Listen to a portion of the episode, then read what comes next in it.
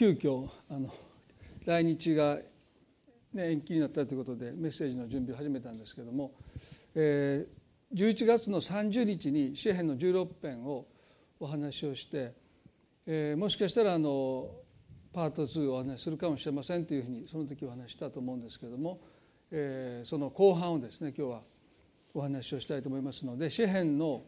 16編ですねお開きください。11月の30日にお話をした内容を少し要約してそして今日の後半の御言葉を取り次ぎたいと思うんですけれども詩篇の16ですね。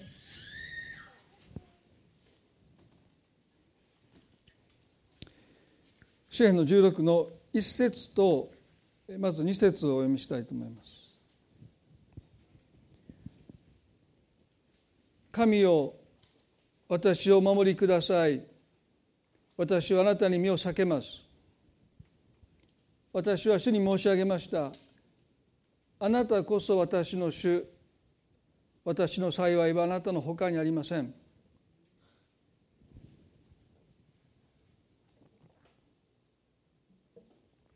ダビデはここで何らかの困難の中に危険の中に陥っていることが分かりますね。主よ神を私を守りくださいと彼は声を上げています。でここで前回お話ししましたけれどもこの「神よ」という呼びかけ、え、一般にはですねヘブル語でジャホバというですねエホバなる神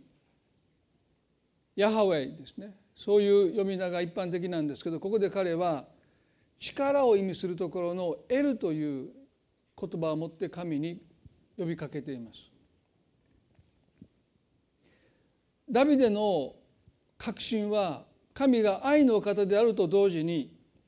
力のお方であるということが彼の信仰の土台でした。で神様がご自身のことを力だというふうに表されたのは私たちの信仰の父であるアブラハムにですよね。創世記の17章の一節にこうあります。アブラムが99になった時主はアブラムに現れこうおせられた私は全能の神であるあなたは私の前を歩み全きものであれとおっしゃったここで神様は99歳になったアブラムまあアブラハムの前に現れて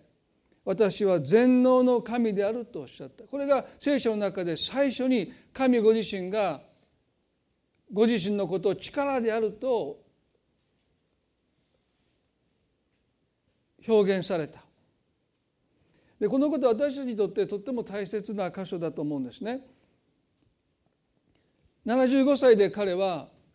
大いなる国民の父となるという約束をいただいて父の家があったルツを離れて約束の地に向かっていきます。まあ、彼はですね父の家のあったこのルツを離れてウルのごめんなさいウルのウルを離れてカナンに移り住めば約束の子をいただけると信じていたでも1年経っても5年経っても10年経ってもこのアブラムとサライという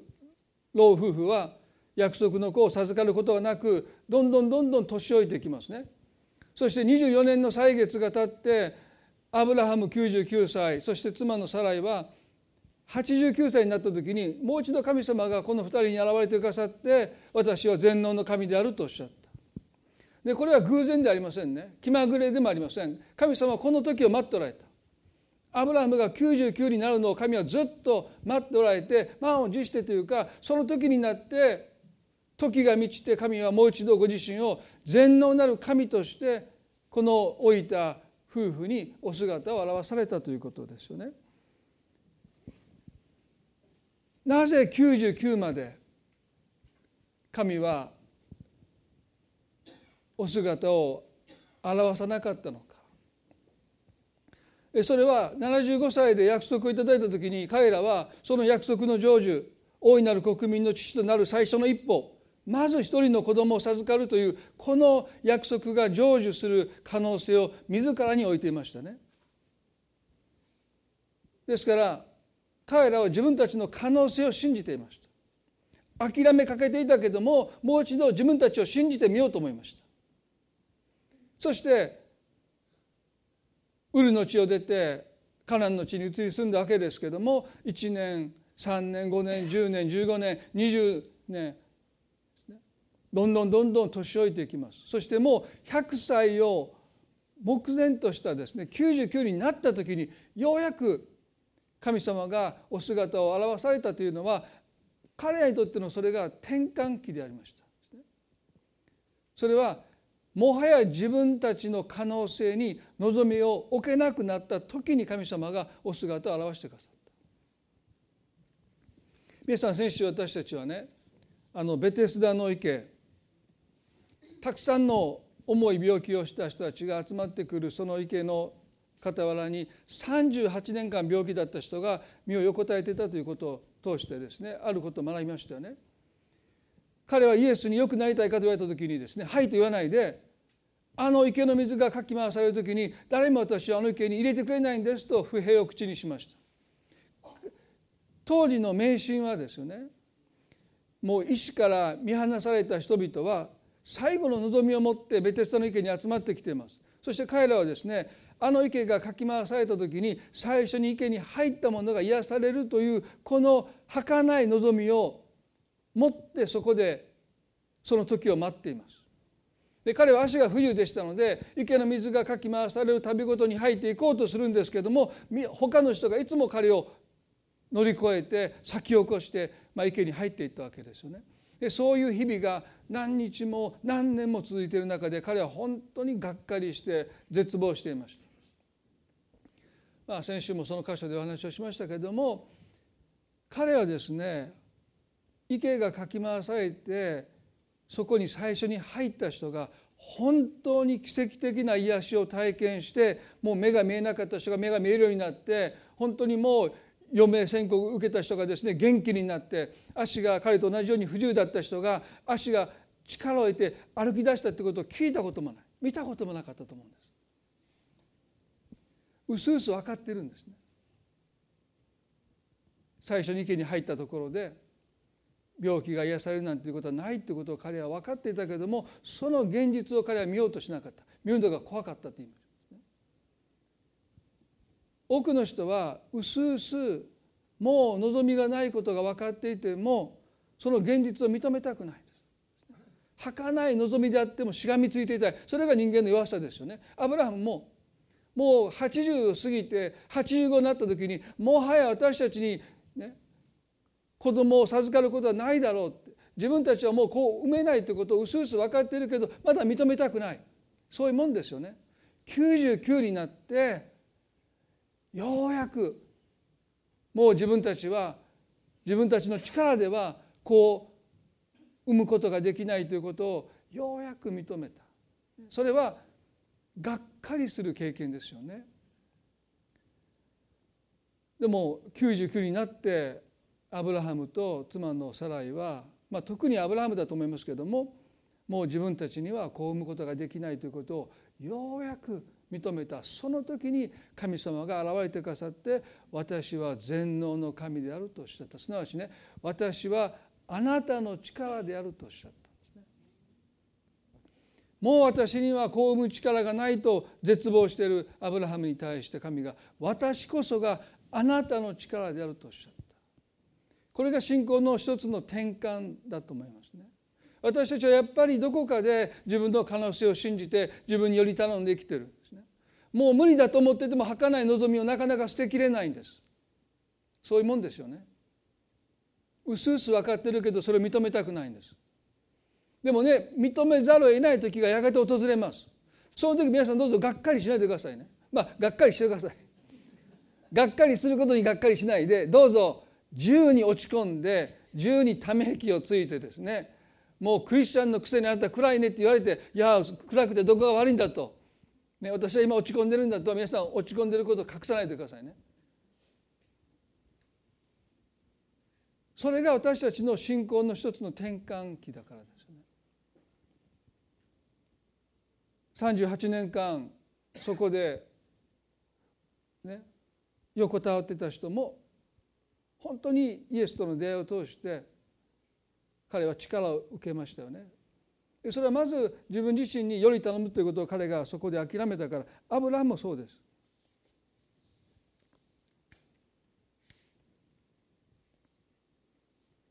ローマのこれ開かなくてもいいですけれども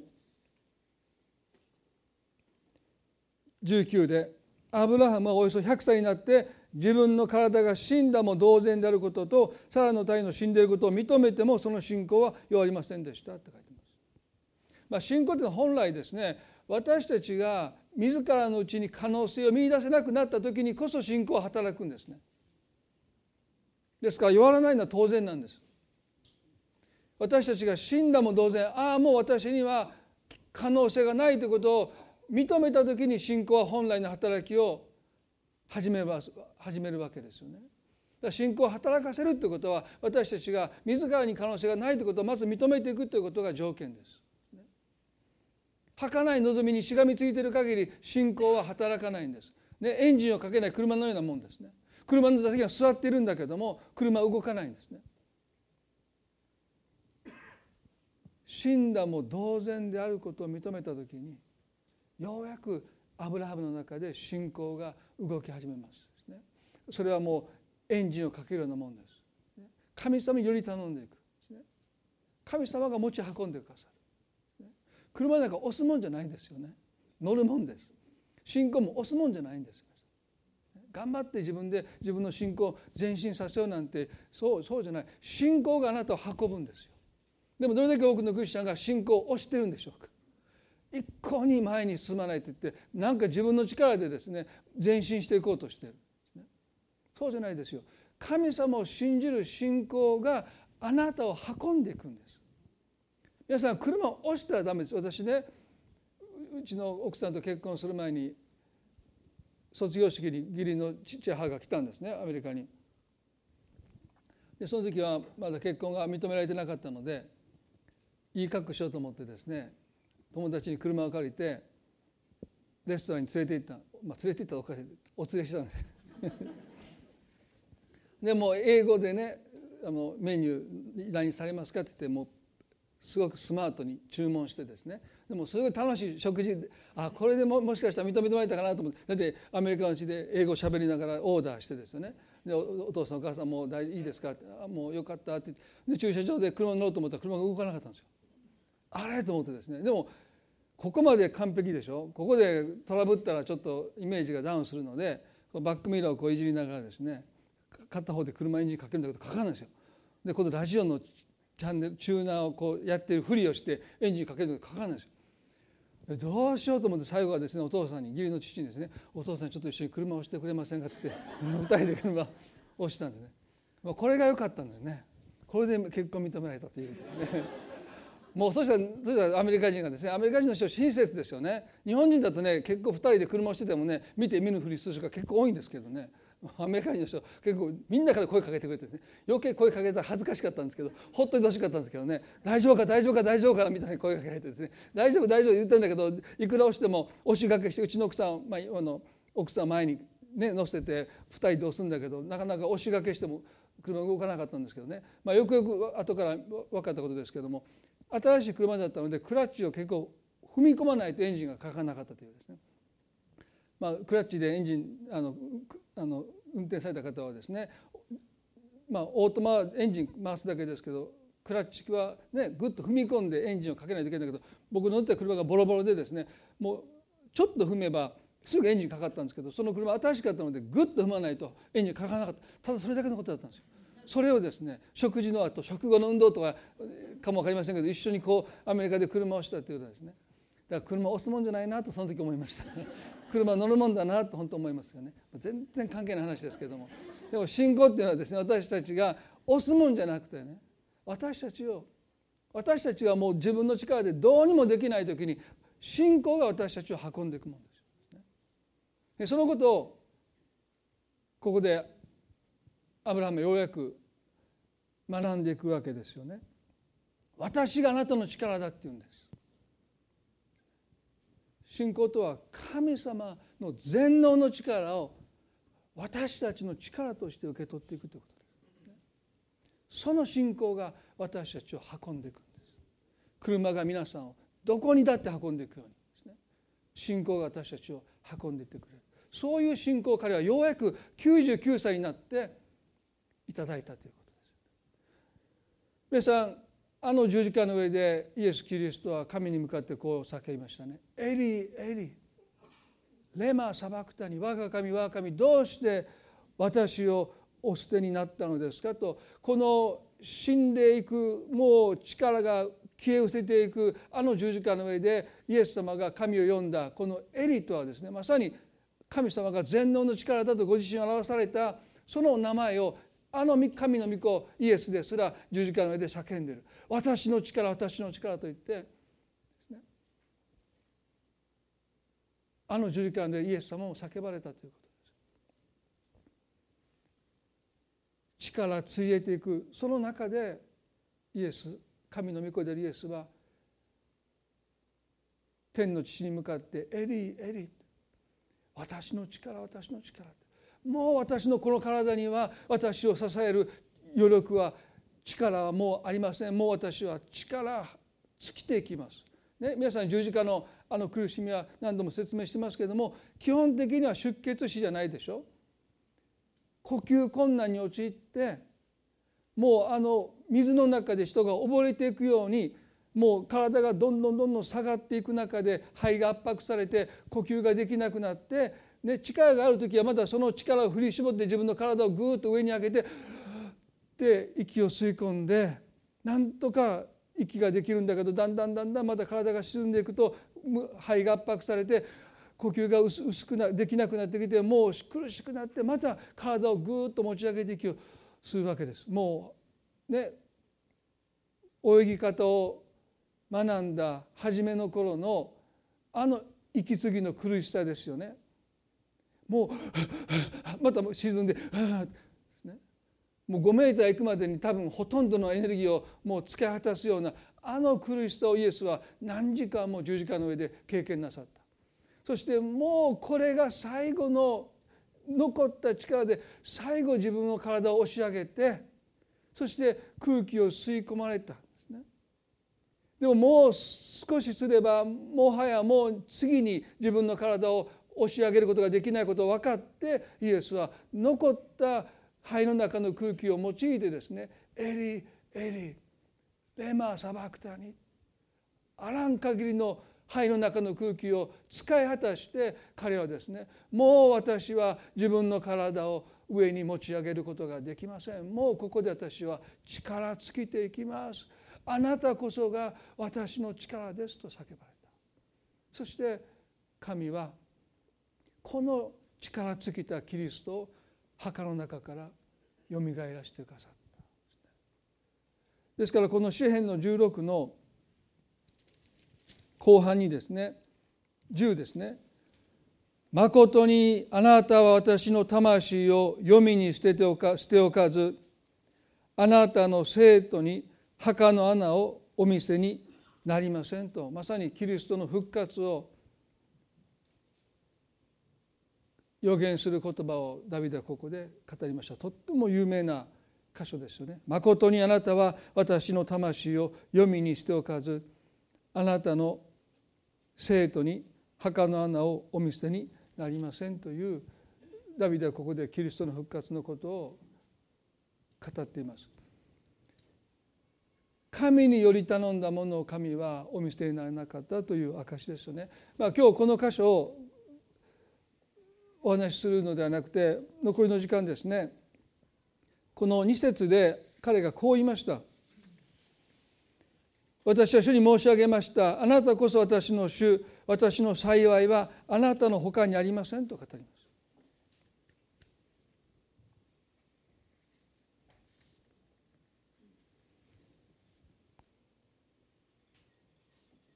ここで彼はですね私の幸いはあなたの他にはありません。私の幸いはあなたの他にはありませんと語ります。でここで残りの時間皆さんとダビデの信仰から学びたいことは彼が神様により頼んだのはもはや自分により頼めないというそういう一つの自分の可能性に対する絶望。99になったアブラハムがもはや死んだも同然であることを認めてようやく神様により頼んでいくというその受け身ですね。受動的な側面だけでなくてもっと積極的にもっと能動的に前向きに神様により頼んでいく。その要素とは何かというとここでダビデが告白しました。私の幸いはあなたのほかにありませんというこの彼の心の態度です。ああもう自分にはより頼めないから神様により頼むっていうのはですね間違っていないけどまだ受け身なんですね。もっと積極的に神様により頼んでいくためには私の幸せはあなたのほかにありませんというこの告白がなければ私たちは積極的により頼もうとはしません困った時にはより頼みます困ってますからでも困ってない時により頼むかというとなかなかハテナマークです。クエスチョンマークですね。どうにもならない時には神様とはより頼みますよ。でも普段はそんなに積極的により頼んでいこうとしない。それはもしかして私たちの中にこの告白がまだ気づかれていないのかもしれません。私の幸いはあなたの他にはありません。皆さんこの言葉を今朝どうぞ覚えていただきたい。私の幸いはあなたの他にはありません。私たちは本当にそう言えるでしょうか？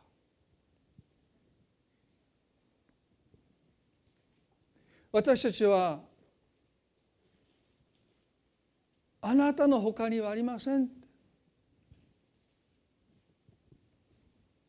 私たちは何を得ることで幸せになれると考えて生きてるでしょうか？それぞれこの2015年ですねこのダビデの言葉を時々思い出していただきたいなと思うんです。私たちは神様がおられなくても十分幸せになれるというそういう考えの中で暮らしてますね。神様を知らない人がもう私は十分幸せですというその言葉を聞くときに私たちはとっても影響を受けます。あ神様なしにも私たちは幸せになれるんだってそんなこと言ったら多くの人は当たり前だと言うんです。無神論の場合はまさにその告白ですよね。神様なんていらない。神様なしに私たちは十分幸せになれるというそういう価値観が蔓延しているこの日本の社会の中で私たちクリスチャンが本当に気が付かないうちに神様なしに私たちも幸せになれる。あるいは幸せになるために神様を手段として使ってしまう。まあ、今繁栄の神学というそういう一つの言葉があるんですけど皆さんにもたびたびお話をしましたけれども説教を聞いててですね自己啓発セミナーと神様という言葉を抜いたらメッセージがほとんど変わらないというのが繁栄の神学です。例えばお金持ちになれますとか健康になれます。全部間違ってないですね。でもそれは別に神様がおられなくても神様との関係がなくてもほとんどの人が求めているものですよね。健康になることあるいはですね良い結婚生活を送ること子どもたちが素晴らしく成長すること仕事において成長すること、まあ、そういうことをですね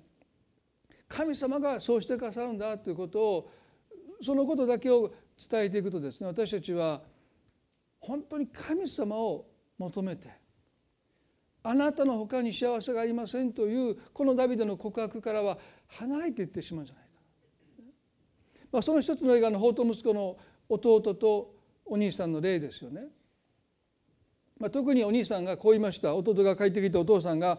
超えた格子を放らせた時にルカの15章の中でねこう言いましたよね。ご覧なさい長年の間私はお父さんに仕え戒めを破ったことは一度もありません。その私には友達と楽しめと言って小ヤギ一匹くださったことがありません。それなのに遊女に溺れてあなたの寝台を食い潰して帰ってきたあなたの息子のためには超えた子牛をほふらせなさったのですかと言いました。ここで彼はあなたのために長年仕えてきたのにあなたは小ヤギ一匹楽しめと言って友達と楽しめと言ってくださらなかったとここで文句を言いました。父は彼に対してこう言いましたね。お前はいつも私と一緒にいる。私のものは全部お前のものだと言いました。お前はいつも私と一緒にいる。私のものは全部お前のものだと言いました。父はですね私はお前といつも一緒にいるではないかと言いました。なぜこのことを父が語ったかというと兄は父を求めていなかった。彼の持ってた財産が欲しかった。友達と楽しめと言って小ヤギ一匹くれなかったっていうのはですね父がその財産の中から友達と楽しめと言って小ヤギ一匹くれなかったということに彼は怒りをぶつけてるんであってでも父はここで言いました。私のものは全部お前のものだ。すなわち父は、ね、自らを彼に与えていました。でもそういう父を彼は必要としてなかった。父の持ち物が欲しかった。弟は財産をくれと言って父に早く死んでくれと言いました。お兄さんも結局のところ父の財産が欲しかった。彼は弟のように反抗して家を飛び出す勇気はありませんでした。でも結局のところ兄の中にあったものも父ではなくて彼の持ち物でした。その祝福が彼が欲しかった。ただ早く死んでくれと言えなかったから我慢して我慢して我慢して仕えてきた。でも宝刀の末に帰ってきたその弟息子に父がためらいもなく子牛を掘らせるのを見て彼の怒りが爆発したわけです。こんなにも長年の間あなたに仕えてきたこの私にあなたは小指一匹くださらなかったという怒りです。結局のところ彼が求めたこの兄弟が求めたものは父の財産でした。なぜこの例え話をイエスが語られたかというと私たちが兄タイプのクリスチャンだろうが弟タイプのクリスチャンであろうが結局私たちは神様ではなくてその神様の祝福を求めてしまうという弱さを私たちは持っているんだということですね。タイプなんてどうでもいいんです。ね、兄タイプだろうが弟タイプだろうが結局のところ私はお前といつも一緒にいる私のものは全部お前のものだという全てを捧げて自分自身を捧げ尽くして御子イエスさえ惜しまずに与えてくださった神様ご自身私たちが求めないでその祝福を求めて最終的にはね弟に至ってはですねお父さん早く死んでくれって。でもねもともと彼らは父から愛されたいと願っていたんです。なのに弟息子はお父さん早く死んでくれって暴言を吐いてるこれが罪の力です。罪の力はいつも矛盾ですね。自分が心から願っていることと行いが逆になっていくのが罪の力です。もちろんね罪っていうのはいろんな罪がありますよね。法律に触れることであったり、ね、道徳にあるいは論理に倫理に触れることもありますけれどもでも罪の本当の力はですねお父さんから愛されたいと願っていたお父さんを愛したいと願っていたこの2人の兄弟が気が付かないうちに財産を求めてその財産を得るために父が邪魔だったので弟は弟息子お父さん早く死んでくれってお父さんに暴言を吐いて。るこれが罪の矛盾ですよね。どこでどうなっていったのか。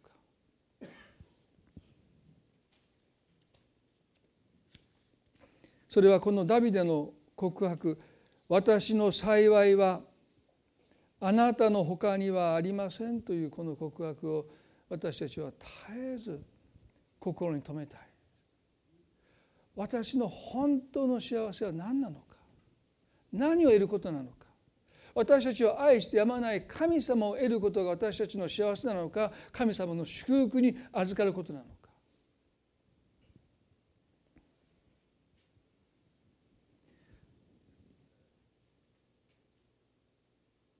信玄の30の7節8節9節にとっても有名な祈りがありますね。この信玄を書いたのは無名の人です。この人が誰であるかはっきり聖書は私たちに教えませんけれどもこの人の祈りというのはとっても有名ですね。信玄の30の789で2つのことをあなたにお願いします。私が死なないうちにそれを叶えてください。不真実と偽りを私から遠ざけてください。貧しさも富も私に与えずただ私に定められた分の食物で私を養ってください。私が旅飽きてあなたを拒み否み人は誰だと言わないためにまた私が貧しくて盗みをして私の神の皆を汚すことのないためにと書いてます。ここでねこの人はこう言いました。どうか貧しさも富も私に与えずただ私に定められた分の食物で私を養ってください。私が旅飽きてあなたを否み人は誰だと言わないためにと書いてます。皆さんここで聖書は貧しさであったり富をですね悪いとは言ってないんですね。大切なことは私の分をわきまえないということなんです。ですからある人には神は多くの富を委ねます。でもそれがその人の分であるならばそれは全く問題ない。ある人にはあんまり富を多くその人の分として神はお与えにならない。でもそれは少なすぎると嘆かないでくださいね。それがもしかしてその人の分かもしれない。まあ私は神様にもっと私たくさんいただいても大丈夫ですよって言うんですけどね。結構言ってるんですけど多分私の分ではないんですね。10億ぐらい私心惑わされないで預金通常に10億っていうのを入りながらそれでも主に献身してね 頑張りますって思うんですけどね。それは私の分じゃないです。なかなかそのゼロ1個も増えていかないですよ。なかなかですね。出ていくばっかりですよね今はね。でもここで彼はですね私の分で私を養ってください。でどうやって私たち私の分をわきまえることができるんでしょうか。前にもお話をしましたけど私アメリカのサドルバックという教会に行った時にあるクリスチャンのその教会の方に泊めていただいたんですねそしたらものすごい豪邸ですよプールがあって、ね、そしてもう私に鍵を渡してくれてどうぞ好きに使ってくださいってそんな団地に住んでた私にとってですねプールの方が家より大きいんですよ。これ一人ですよそれも。でも柵があって厳重な中でですねもう家中歩き回ってもこんなところでやっぱ暮らしてる人いるんだなと思ってそして前も言いましたけどもねちょっとフットボール見に行こうと言ってフットボール見た時に私はビデオカメラを首にかけてたんですけどね。そしたら警備員の人が「撮影禁止ですからカメラを一時預かります」って言ったらその人が彼は私のゲストだったんです。そしたら警備員の人がその人を見て「ああ OKOK です」そしたらその人フットボールチームのオーナーだったんですでも自分の所有しているチームの試合に私を連れて行ってくださって一番いい席ですね。もうビデオ撮り放題。他の人撮ったらダメなのに僕だけがもう撮り放題ですよ。オーナーの横にいますからね。で彼と夕食しながらですねまあ私の別荘はあのトヨタの社長の別荘の横にあるんだけどもね。でそんな話を普通にこうされるんですね。でもうそんな人とね私話をしててでも一つ思ったことはですねもうその人はねお金追い求めてなかったんですね。お金がついてくるって言うんです。羨ましいですね。でもねそれが聖書の原則だと思うんです。第一手元の6の10でこう書いてます。第一手元の6の10で金銭を愛することがあらゆる悪の根だからです。ある人たちは金を追い求めたために信仰から迷い出て非常な苦痛を持って自分を差し通しました。富は神様の祝福ですね。神様それをお持ちになります。神は私たちを経済的に祝福したいと願っています。でもここで大切なことは金を追い求めるということです。私の分をどうして私たちがわきまえるのか。それは皆さん全員が違います、ね、どうやって分かるのか。人と比較してもダメです。同じ年齢で同じような大学を出て同じように働いてる。それで比較するわけじゃないです。私の分をどうやって見分けるのか。それはまず追い求めるっていうことをまずしないですねこれを聖書は追い求めたら信仰が迷い出ると言いますそして非常な苦痛を持って自らを差し通しますとあの兄も弟も父を慕い求めるんではなくてその財産を追い求めたために彼らは迷い出てしまったんです。ですから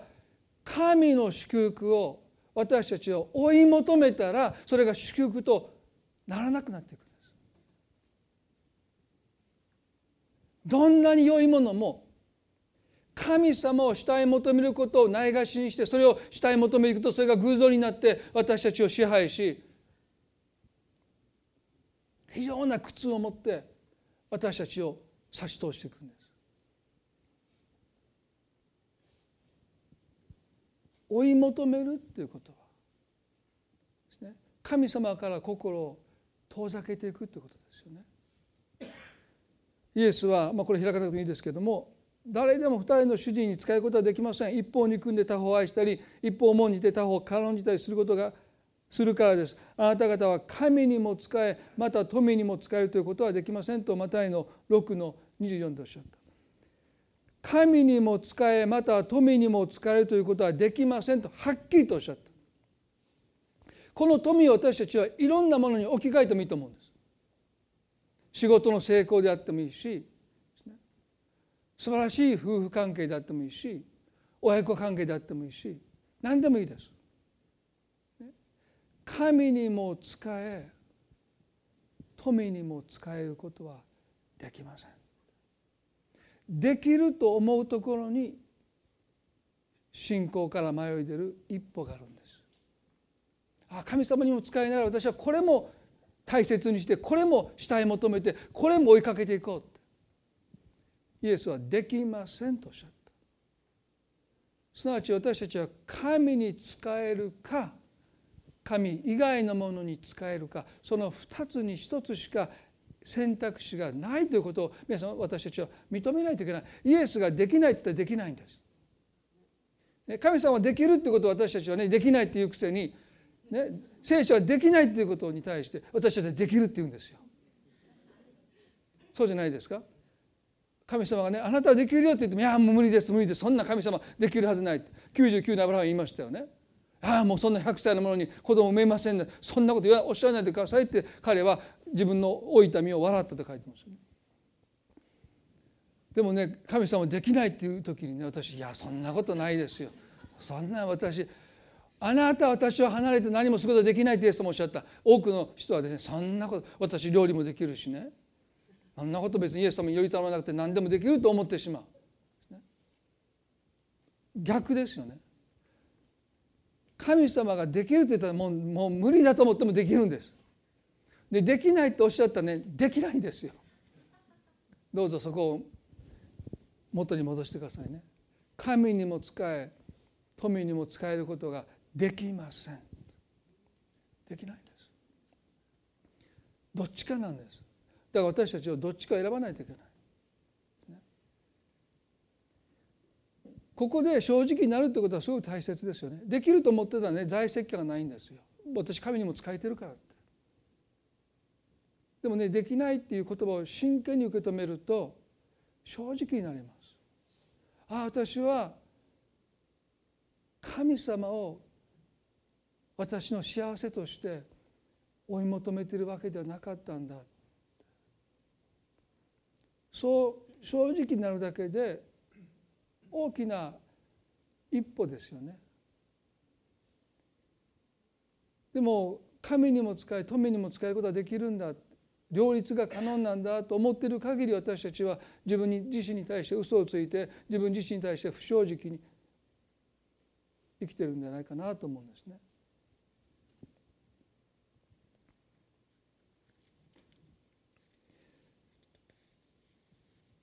金を追い求めたために信仰から迷い出ました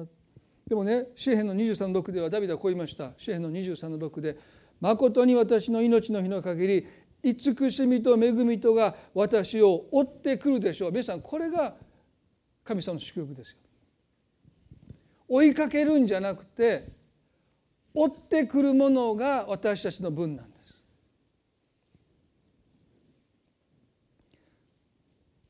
誠に私の命の日の限り慈しみと恵みとが私を追ってくるでしょう。私はいつまでも死の家に住まいましょう。すなわちダビデは私はいつまでも神様あなたをしたい求めます。あなただけをしたい求めます。そうすれば慈しみと恵みとが私を追ってくるでしょう。皆さん追いかける方がいいでしょう。てかごめんなさい。追いかけられる方がいいでしょう。ね、追いかけていく時はねもう心に平安がなくなって、ね、もうイライラして不満足感に心が疲れ果てていくんです。まあ人を好きになる時もそうかもしれませんね。もう一目惚れして恋したって追いかけても追いつけない。ね、でも追いかけてもらったらもう明らかに好きになってもらってですねもうもうすぐバレンタインが来ますけどねもう追いかけられたいと若い頃思いました。で「あ豊田さん」って言ってですねチョコレートを持った女の子が追いかけてくるのを見てすごいと思った夢だったみたいなんですね。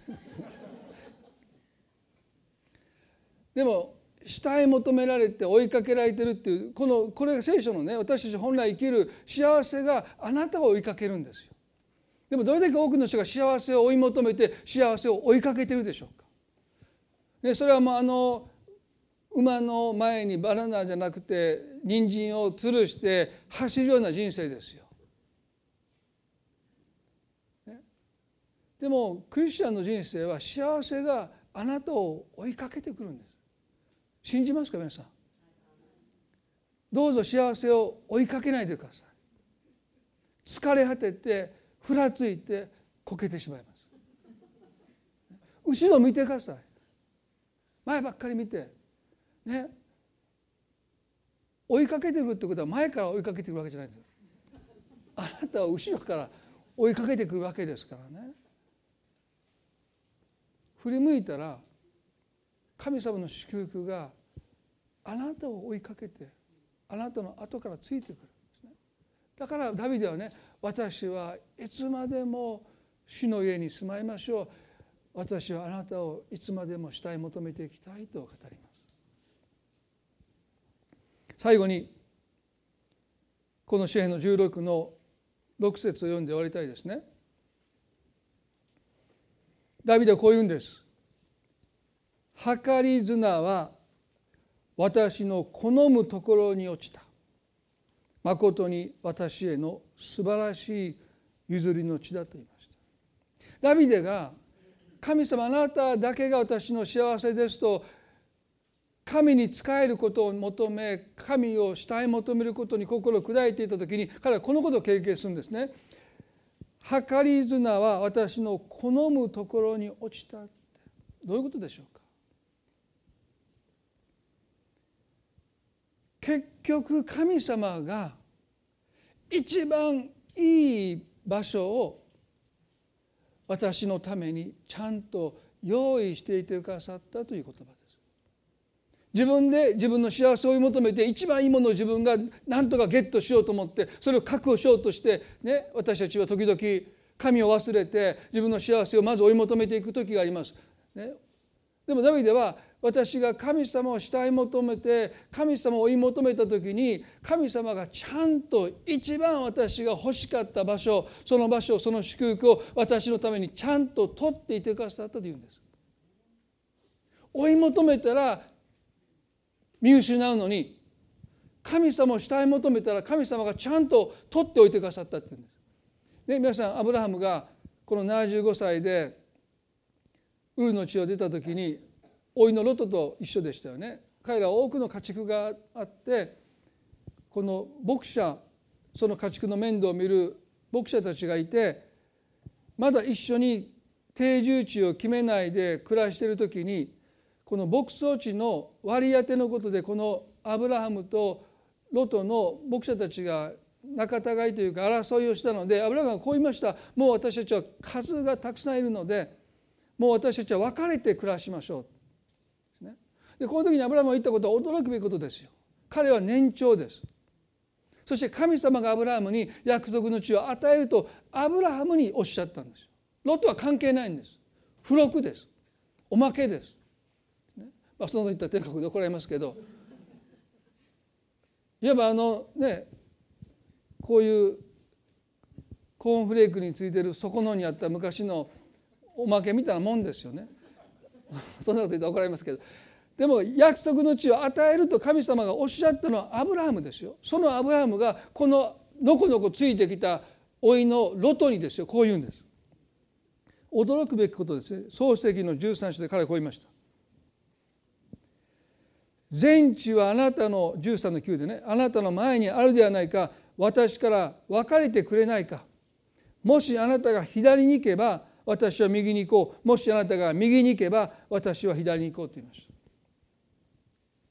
ロトが目を上げてヨルダンの低地全体を見渡すと主がソドムとゴモラを滅ぼされる以前であったのでその地はツアルの方に至るまで主の園のようにまたエジプトの地のようにどこもよく潤っていた。ヨルダンのあの低地を見た時にそこはもう主の園ですね。あのエデンの園のようにもう緑が生い茂ってあの砂漠のあの地帯でその場所だけが緑が生い茂って主の園のようだった。一番良い土地。ロトはですね遠慮なくですよね。あそこが欲しいって言って彼はその地を自分の所有地としました。アブラハムはロトが選んだ残りです。カナンの地を彼は自分の所有地として選びますどう考えてもロトの方が良い地を相続しました。神様はアブラハムに約束の地を与えるとおっしゃったにもかかわらず一見ですよ。老いのロトの方が一番おいしいと思ってきました。でも結局何が起こったのか。その地があのソドムとゴモラの地となって神の怒りを受けて滅んでいく土地をロトは選んでいくわけです。残った残り物ですよね。でもその地が今のイスラエル約束の地として神様が祝福を置かれた場所になっていった。これが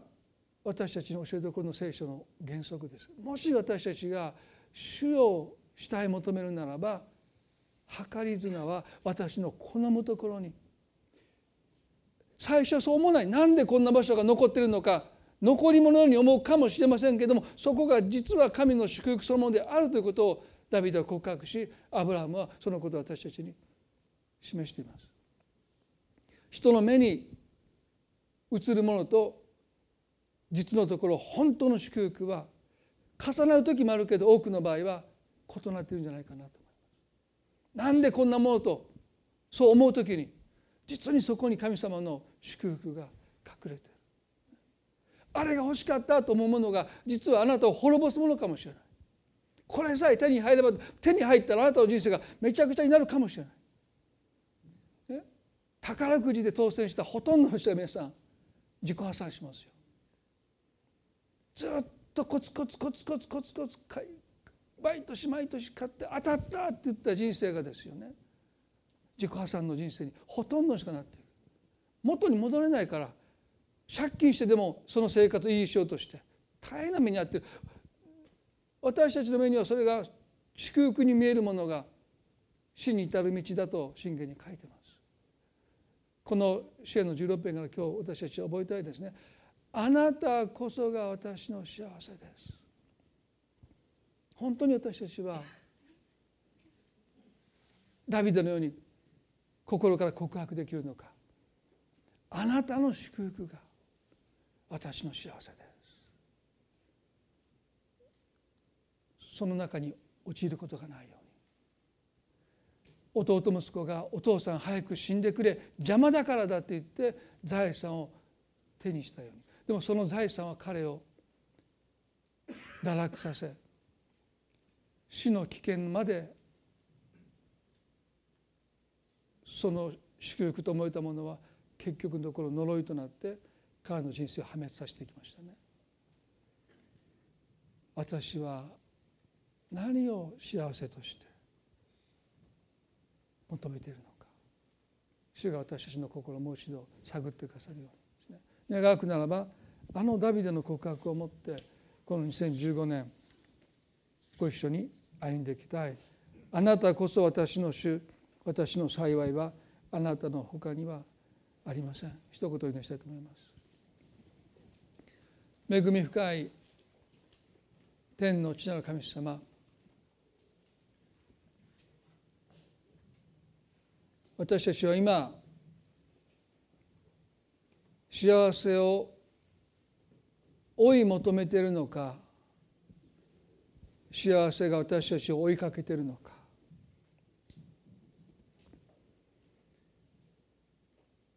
もう一度あなたの前に静まって私たちはあなたを求めているのかあなたの祝福を求めているのか。どうかあの信玄の著者の祈り富も貧しさも富も私に与えず私の分で私を養ってください。私の分。それは私たちがあなたを主体求めるときに私たちを追いかけてくるその祝福が私たちの分です。そのことで私たちが満足し養われることが本当の祝福が祝福としてとどまる秘訣です。しかし時々私たちは神の祝福を求めながらそれが呪いになることを知っています。ロトはその地を見てその目に麗しかったのであのエヴァが善悪の木の実を取って食べたようにその地がその目に麗しかったので彼はそれを求めていきました。神を忘れた人生はまさにそういう一歩から始まっていきます。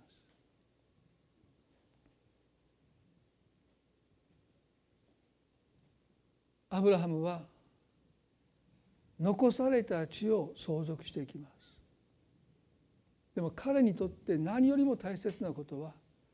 神様を得ることです。神様を主体求めることでした。それこそが幸せであることを彼は知っていた。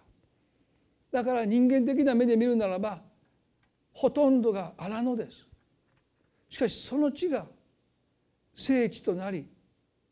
主が誕生される救い主がお生まれになる場所になりあなたの御言葉が語られた場所になりあなたへの礼拝が捧げられる場所になり今なお世界中の人たちが訪れる聖地になっている荒野です。でもそこに神の祝福が置かれている神様どうか私たちがあなたを主体求めることができますように。そうすれば幸せは私たちを追いかけてきます。幸せは追い求めるものではなくて私たちを追いかけてくるものなんです。どうかそのことで私たちの人生が狂うことがないようにあなたを私の幸せとして下に求めることができますよそういう一年でありますようにどうかお人々をあなたが祝福してくださることをお祈りいたします。あなたが今私たちの心を探っていてくださることを覚えます。正直になることはできますよ。神にも富にも使えることはできないとおっしゃった。できないんです。どちらかを選ばないといけない。主よ私たちの心をあなたが今探ってくださってあなたの前に正直になることができますよ。そしてあなたを下に求めることができますよ。お一人一人をあなたがこの一年導き祝福してくださりどうかその祝福がいつまでも祝福のままとどまりますように。私の分をわきまえる心を私たちにお与えそれで満足できる心をお与えください。感謝できる心をお与えください。神様の祝福を信じ愛する主イエス・キリストの皆によってこの祈りを見舞いにお捧げいたします。それではどうぞ皆さん立ち上がっていただいて賛美を捧げたいと思います。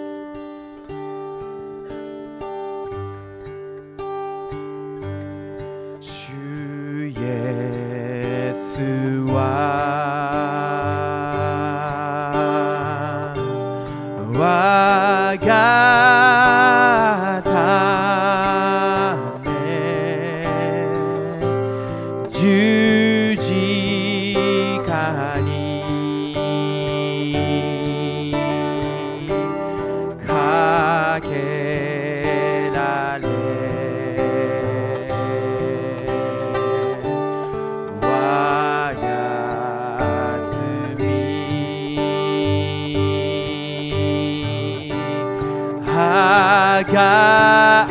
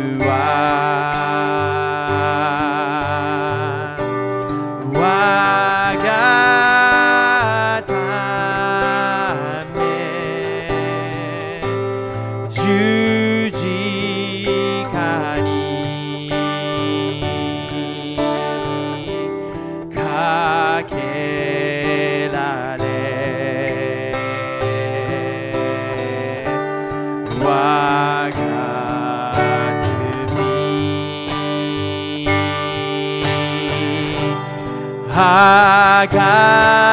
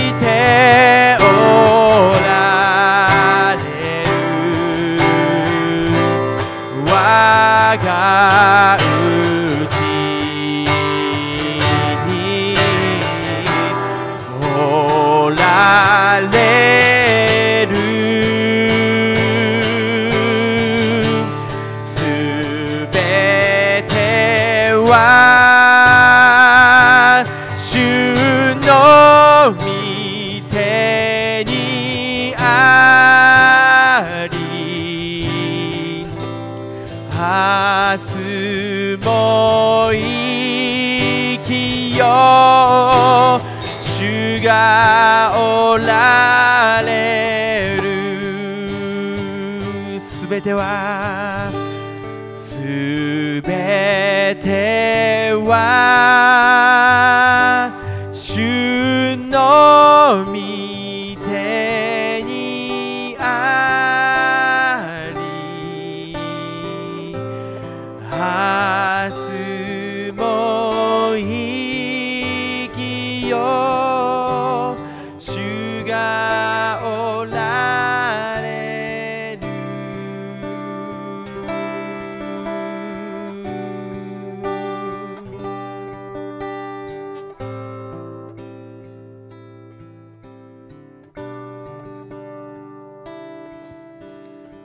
どうぞ皆さんこの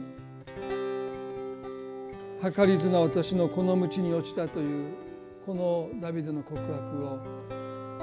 このうちに私たちはもっともっと経験させていただきたいなと思いますね。掴もうと思うと離れていきます。でも主を主体求めると追いかけてきます。不思議ですけれどもそれが信仰の歩みだと思うんですね。そして本当に主を第一にした時に一番私が好んだものを神様はちゃんと私のために取っておいてくださったその経験をですね私たちは少しずつするごとにもっと積極的に私たちは神様を主体求め困った時だけに神様じゃなくてもうまさに神様を主体求めることは幸せを主体求めることになっていく時に私たちはいつでもあのダビデがいつも主の家に住まいましょうと彼が告白するようにもっともっと私たちは主を主体求めていくようになっていくんだろうとそう思います。そういう一年であってほしいなと願っています。それでは今朝礼拝これで終わりたいと思いますね。互いに挨拶を持って礼拝終わっていきたいと思います。